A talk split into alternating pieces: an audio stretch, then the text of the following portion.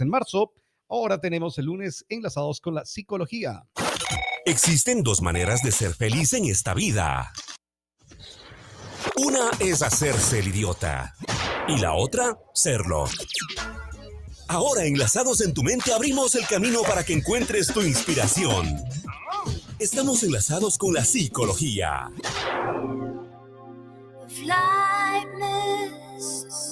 Enlazados con la psicología, hoy suavecito empezamos ahí este, este bloque, ¿no? Para hablar uno de los temas importantes que decíamos que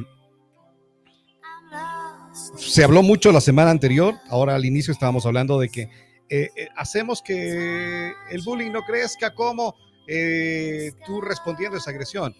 No decimos que, que, es bueno aquello, por eso decíamos queremos consultarle a Alejandra Carrillo, que ella nos diga qué es lo que se tiene que hacer porque esto, este bullying, pensábamos también nosotros acá, ahora Alejandra nos va a decir si es así o no, eh, si fuiste, sufriste de bullying, de acoso escolar, ¿vas a tenerlo eso el resto de tu vida? ¿Vas a buscar una pareja que te, que te, te brinde ese, ese mismo acoso, ese mismo maltrato? Eh, eh, en el trabajo va a ser igual. Ya conversamos ahora con ella. Así que empezamos este espacio con ustedes aquí desde Retumba 100.9 FM le damos la bienvenida. Ya disfrutó la pizza, ya todo bien, ya listo para, para darle la bienvenida. Ok. Su café no le veo. El café. El, café. Ya me acabé. Ay, ya sé. Bueno, vamos a ver. Le damos la bienvenida. Hoy, lunes 13 días en marzo, está aquí en Retumba 100.9 Alejandra Carrillo.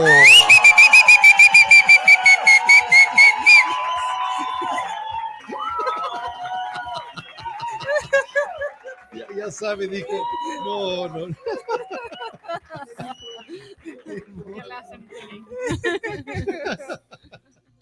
Alejandra, ¿qué tal? Buen día. buenos días, buenos días con todos. Bueno, sí creo que es un tema importante topar esto del bullying, ¿no? Eh, porque muchas personas hay veces incluso hasta como que tergiversan información, terminan bulleando más que el mismo bullying. Entonces, es un tema importante que lastimosamente hay veces tiene que pasar algo para que vuelva a ser tomado en, en, cuenta, porque lo contrario pasa, ¿no? Es lo mismo que abuso sexual infantil, pasa algo y otra vez lo toman en cuenta, si no lo dejan.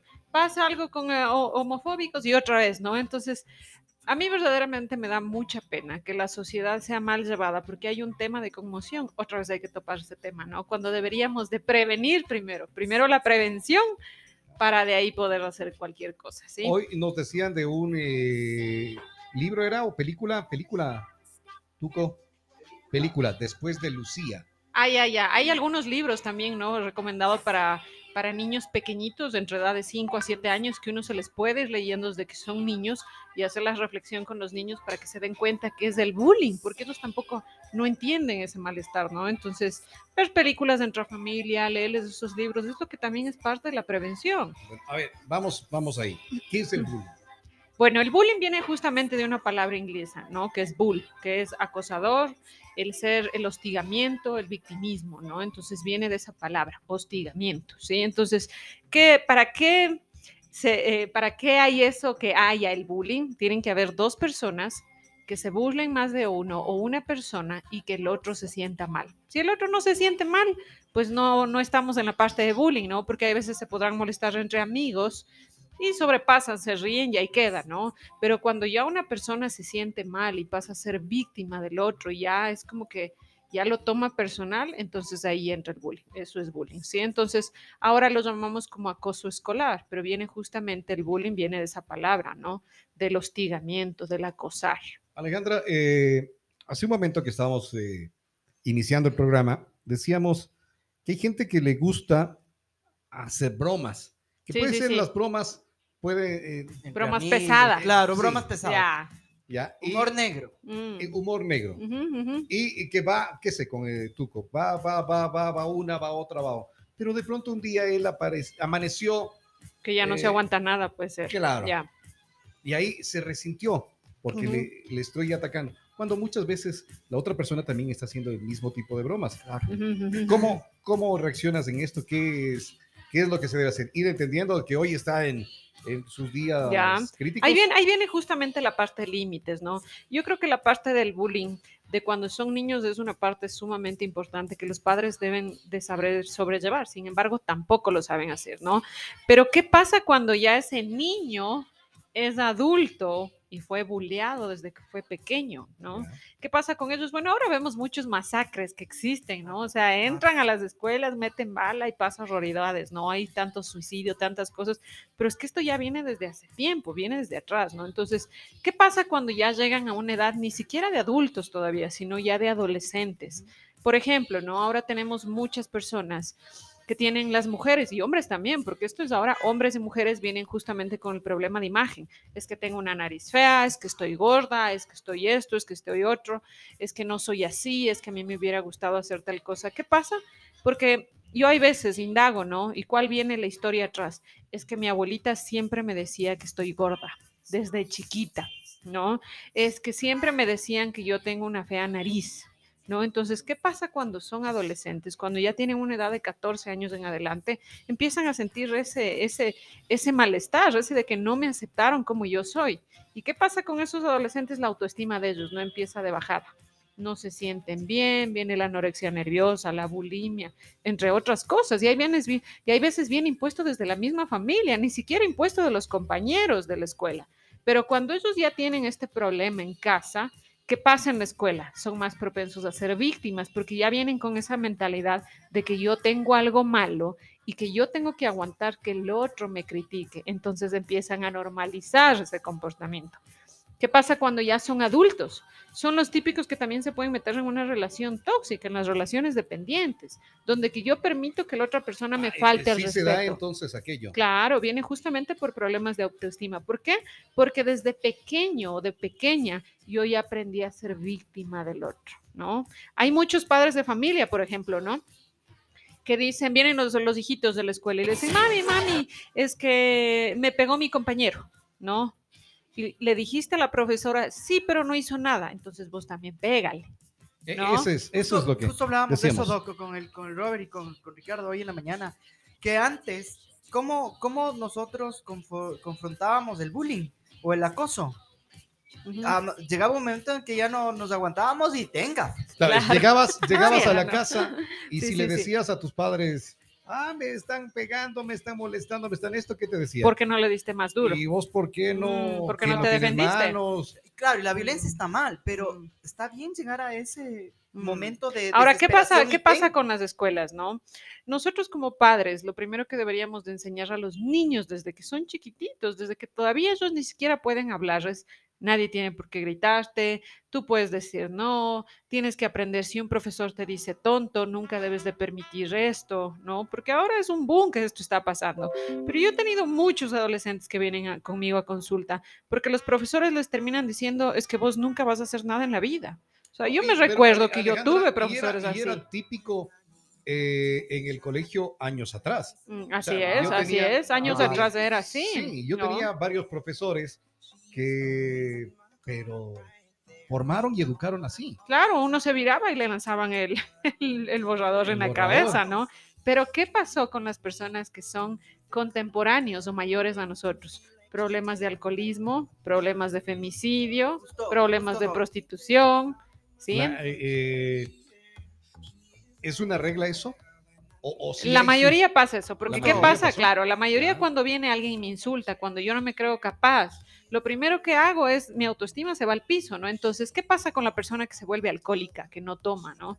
Que toma, perdón. Ellos ocultan lo que están sintiendo a través del alcohol. O sea, el problema no es del alcohol, el problema es porque toman. Y ahí viene el problema. Es que no logró hacer nada en su casa, es que fracasó en su carrera o su carrera, su título se quedó guindado en una pared, eh, divorcios, tantas cosas pero no se dan cuenta por qué está viniendo eso atrás, porque muchos dicen es que ahorita necesito ayuda, es que es urgente. No es así. Yo cuando alguien, disculpen a mis pacientes que también me están escuchando y saben que yo les digo esto, cuando me dicen es que es una cita urgente, yo les digo esto no es urgente esto ya hubo meses atrás, semanas atrás, que ya sabían que había un problema y no hicieron nada para intervenir en ese momento. Hoy de mañana hablábamos, justo ayer un amigo me pasó el, el video que les acabo de pasar, que es un podcast de dos horas y algo más, Ya, de una señora mexicana con su hijo. El hijo se suicida a los, creo que 19, 21 años, algo así, pero que él, cuando él de chiquito había sufrido bullying, y una psicóloga, psiquiatra, no me acuerdo bien, le había dicho, su hijo es propenso para, de grande, consumir drogas. ya. Ojo con eso. Sí, sí, sí. Claro, y el chico consume drogas y todo el asunto y, y él llega un momento que le dice a la mamá, mamá, no doy más. No puedo más. puedo Yo he escuchado mucho eso en Y- consulta, ¿no? Y el- Ya no doy y más, en el no día que puedo él se suicida, están los papás divorciados, se divorciaron. Y, él- y el papá viene a hablar con él y todo eso, se queda muy tranquilo y después va donde la mamá y le dice, "Ma- mamá, yo le mentí a mi papá porque lo que le dije es mentira. No aguanto más. Entonces la mamá dice que se va al baño, el rato que regresa ya no lo encuentra. Mm. Y de los ratos se lanza. Así es, así. Yo muchas veces he escuchado mamás que les traen a hijos adolescentes y les comento que esto es entre 14 a 16 años, ¿no? Los casos más propensos incluso. Y muchos de los jóvenes me han dicho, ya no doy más, dale, o sea, ya no puedo más, ¿no?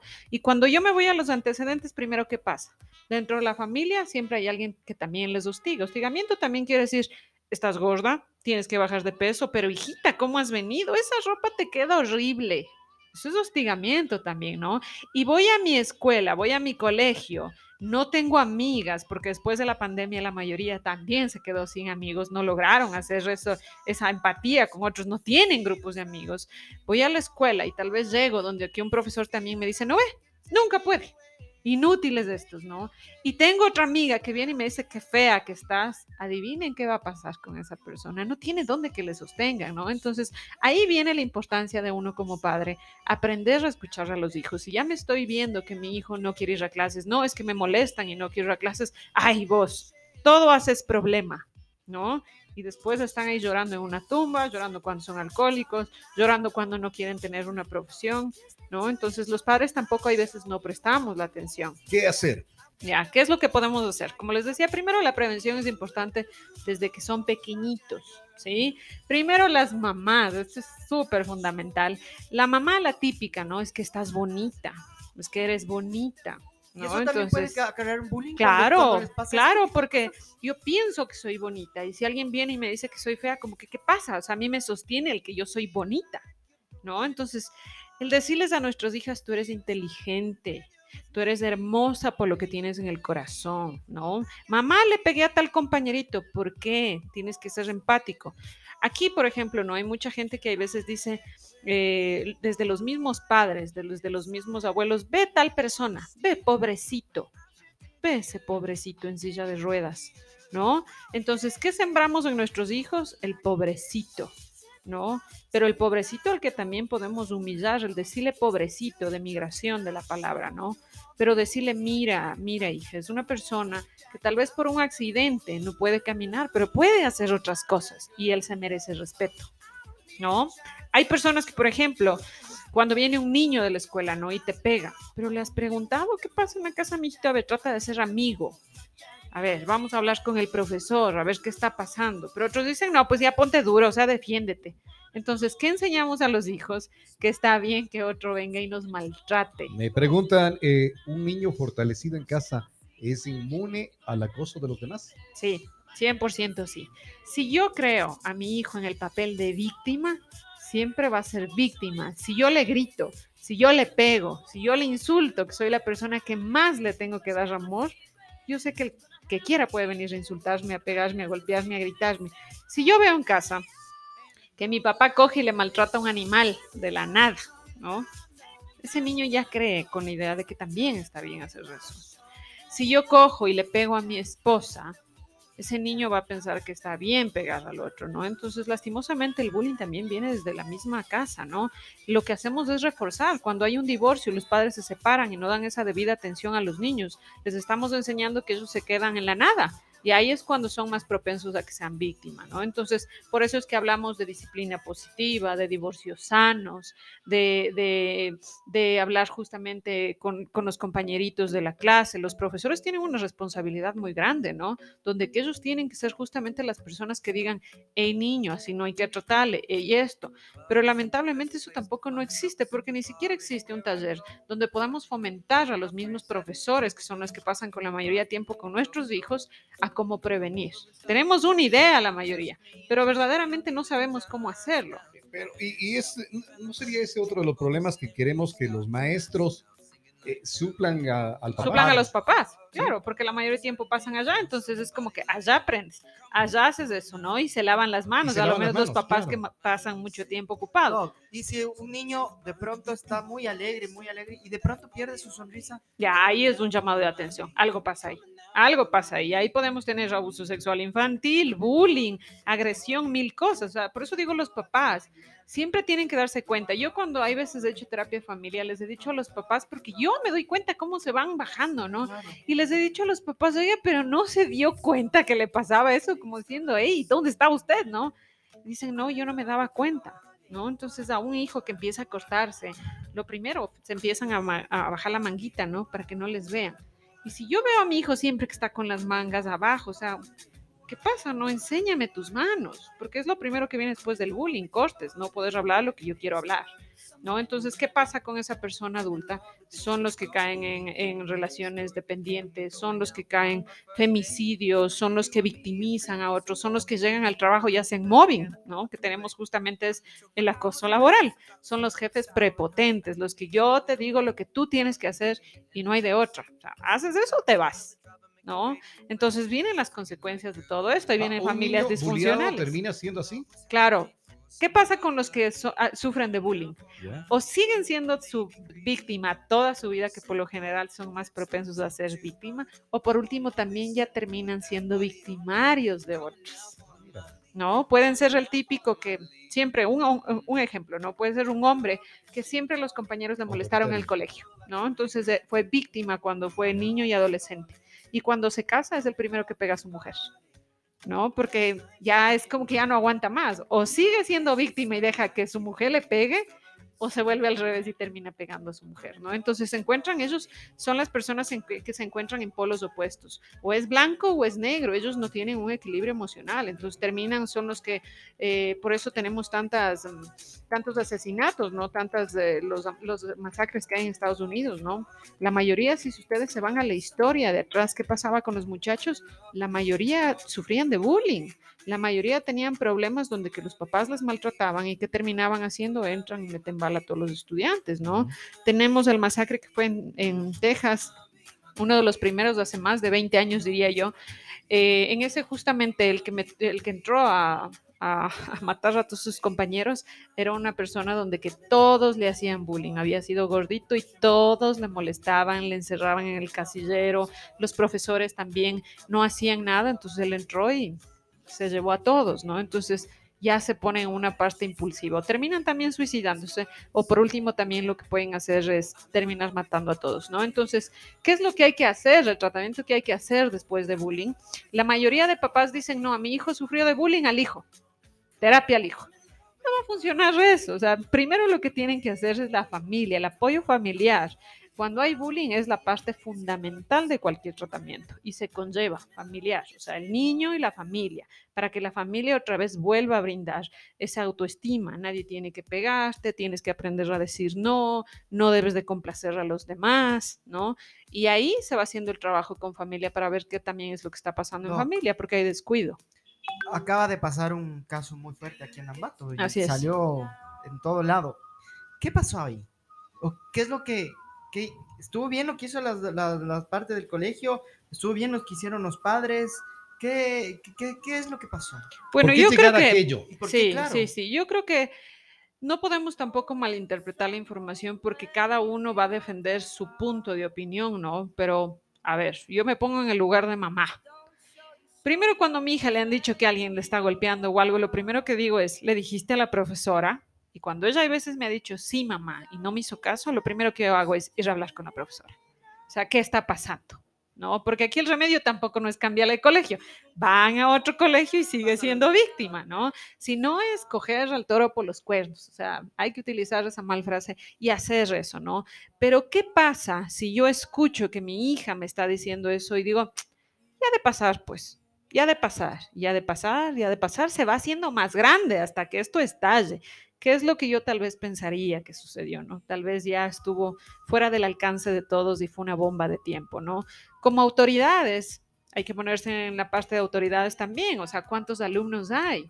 ¿Cuántos alumnos inventan cosas, manipulan? ¿Cuántos alumnos son muy propensos a esto? ¿Cómo podemos defender a todos si en casa no están prestando atención, ¿no? Entonces, hay puntos de vista que son pro, contras. Yo, yo pienso que deberíamos de ir primero a la fuente de cómo verdaderamente son las cosas, porque cada uno está defendiendo desde su posición.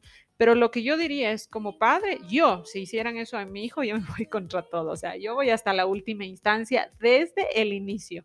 No espero que eso vaya más allá, ¿no? Y si hay que denunciar pues a un profesor, a institución, hay que hacerlo por defender a los niños, porque alguien tiene que aprender a hablar, alguien tiene que decir no más. No digo que sea en esta institución, pero decían, eh, donde se ha dado esto, que van, reclaman a las autoridades y al muchacho le ponen, eh, no, tú vas a recibir clases virtuales, Ajá, tú no vas a venir. Y los, y lo- los maestros siguen ahí. sí. No cambian nada. No cambian No nada. arreglan nada. Eh, si- sintiéndose hasta respaldados así. Así es, así es. Es que esa no es la solución, es lo que decía, ¿no? Hay muchos padres de familia que han venido a consulta mía y me han dicho, es que a mi hijo le molestan mucho en clases, mejor le voy en este colegio, le voy a cambiar. Digo, ustedes no están solucionando nada, porque ¿Pero qué ese niño adolescente ya es víctima, o sea, hay que sacarle del papel de víctima, porque él piensa que cualquier persona que quiera agredirme está bien, porque tenemos diferentes tipos ¿Cómo de le, acoso. cómo le logras sacar del papel de víctima? Ya, primero la recomendación es obviamente, como les digo, la familia, porque la familia a través de la palabra es la que voy a empoderar. Muchos de los papás dicen esto, es que él tiene la culpa porque es muy débil. ¿Qué le estoy diciendo? Que sabe que le hagan lo que le dé la gana. Pero si yo le digo, mira, hijo, tú eres muy inteligente y apenas te hagan esto, tienes que decirme porque nadie debe de hacerte esto, es muy diferente. Pero los mismos papás empiezan, ¿no? Es que este es un inútil, no sabe defenderse. Yo ya le he dicho que pegue y no me hace caso. Es que no puede decir no. Es que es títere de todos. ¿Qué le estoy haciendo? Le estoy poniendo todavía el pobrecito y le estoy atacando. Hay muchos papás que yo he visto que les dan con la correa por haber sido golpeados.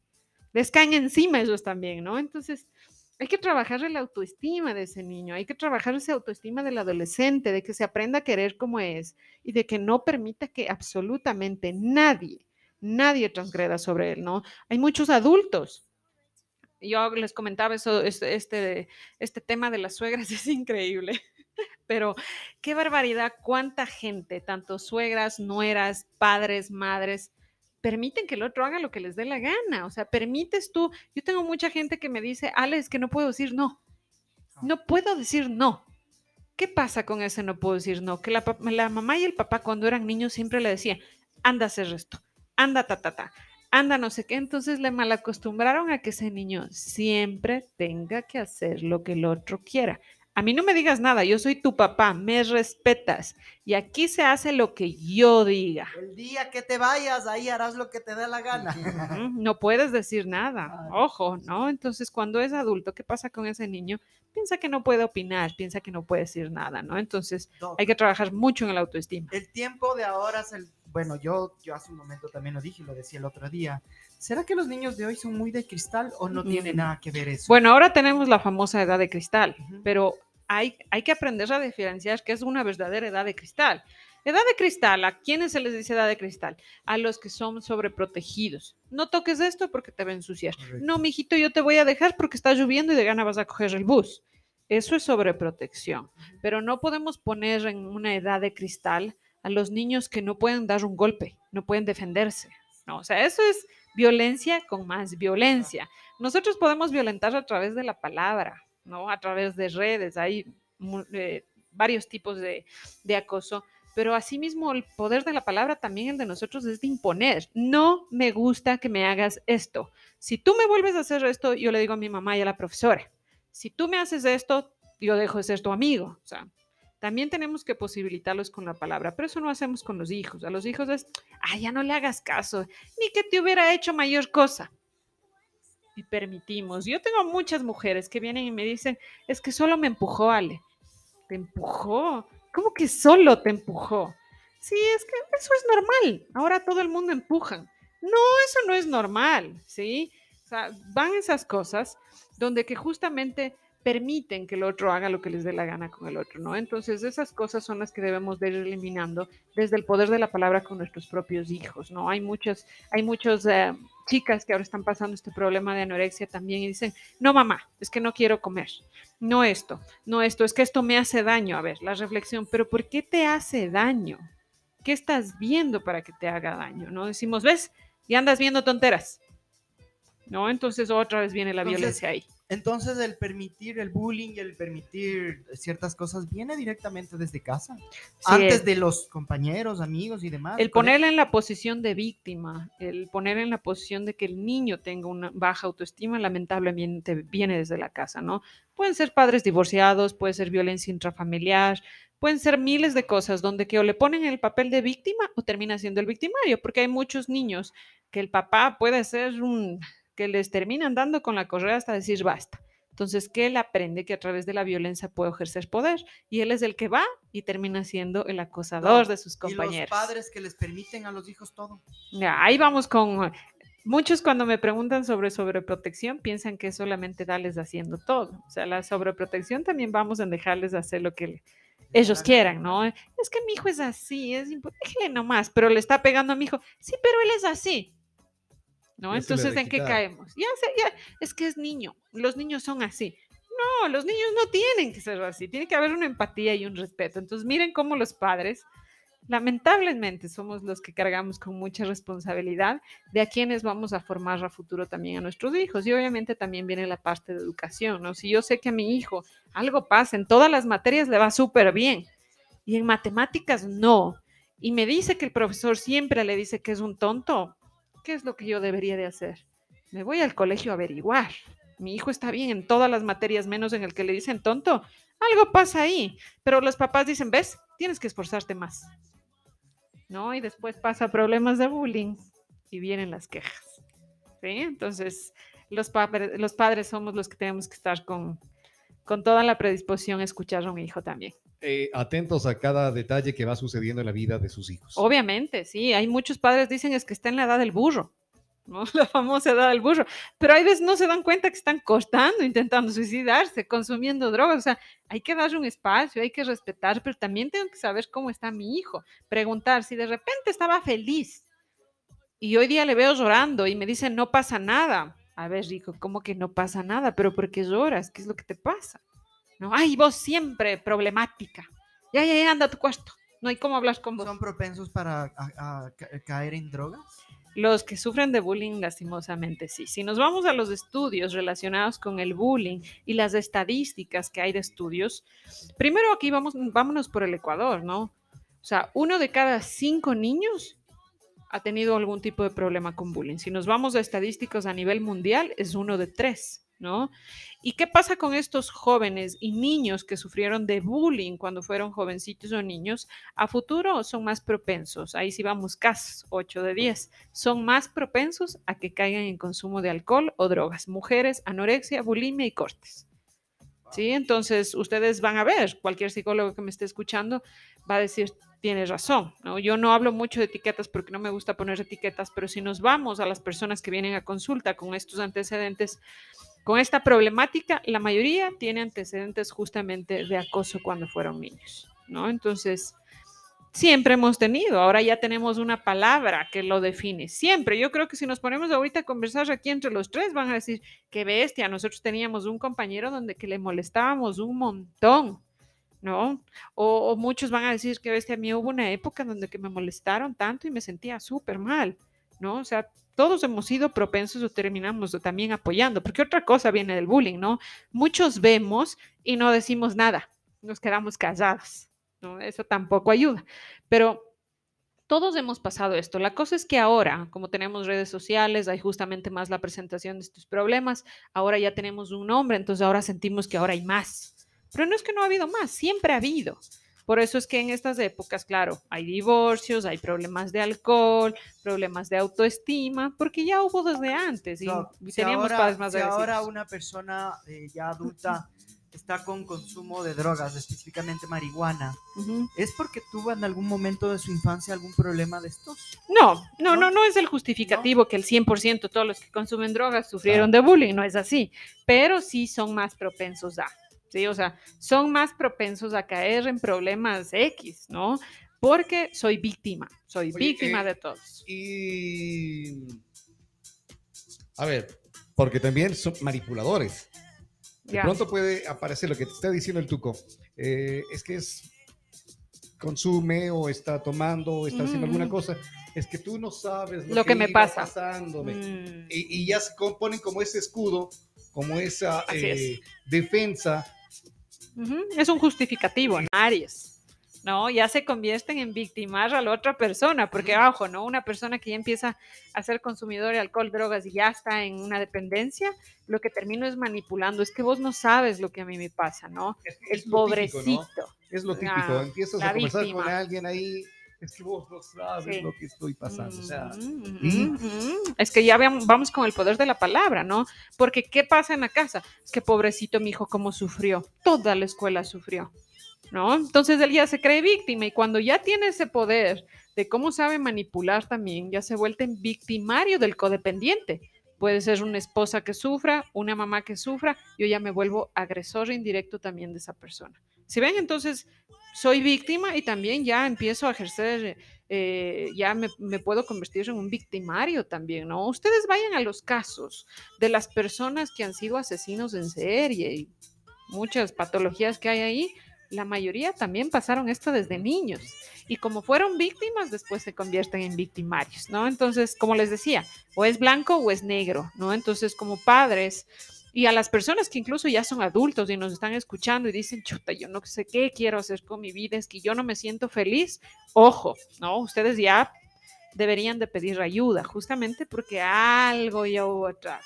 Puede ser problemas de bullying, puede haber sido problemas de violencia intrafamiliar, muchas otras cosas que justamente eso hacen que yo me, me, me sitúe en el papel de víctima, del yo ser pobrecito, ¿no? Y para esto realmente hay veces, hay cosas súper sencillas que uno puede hacer, ¿no? Primero desde el poder de la palabra, cambiarme eso de víctima, es que yo he sufrido toda mi vida, o sea, si yo desde el inicio dejo de decir esas cosas, obviamente yo ya voy a empezar a hacer un cambio en mis pensamientos, ¿no? Entonces, son cosas simples, son cosas que son solucionables, donde justamente lo que se hace es trabajar con, netamente con la autoestima de esa persona o de ese niño, o para que el familiar eh, ayude a que la autoestima del niño mejore. Muchísimas gracias. ¿Dónde te encuentran, Alejandra? Bueno, pueden eh, encontrarme en mis redes sociales. Primero en Facebook estoy como Despertares, en Instagram estoy como Aleja Carrillo-psicóloga o a mi teléfono el 0999-043637. Perfecto, ya lo escucharon entonces. Eh, mucha atención para Sí, lo que sí, va sí. sucediendo con los, los niños, ¿no? El trato que le vas dando desde casa también, porque eso va a ir quedándose en su cabeza. Sí, sí, algo que antes de que termine quería, eh, quería comentar. Eh, ha habido muchas instituciones a mí que me han pedido justamente que les dé alguna charla a los papás sobre cómo prevenir el bullying y estas cosas, a los padres de familia que son de comisiones de escuelas. eh, pueden contactarse conmigo. Yo la verdad en esta parte no, no hago, no cobro nada, no lo hago con ningún costo. Hacen hay veces online o les mando recomendaciones, cómo evitar y cosas así. Así que los padres que estén interesados con estas problemáticas y quieran ayuda de saber qué hacer, pues también pueden contactarse conmigo. Perfecto, ya lo saben entonces, Alejandra Carrillo en Despertares. Vamos a la última pausa para publicidad, regresamos enseguida, gracias Alejandra. Esta es Retumba 100.9. Esta es tu pasión, tu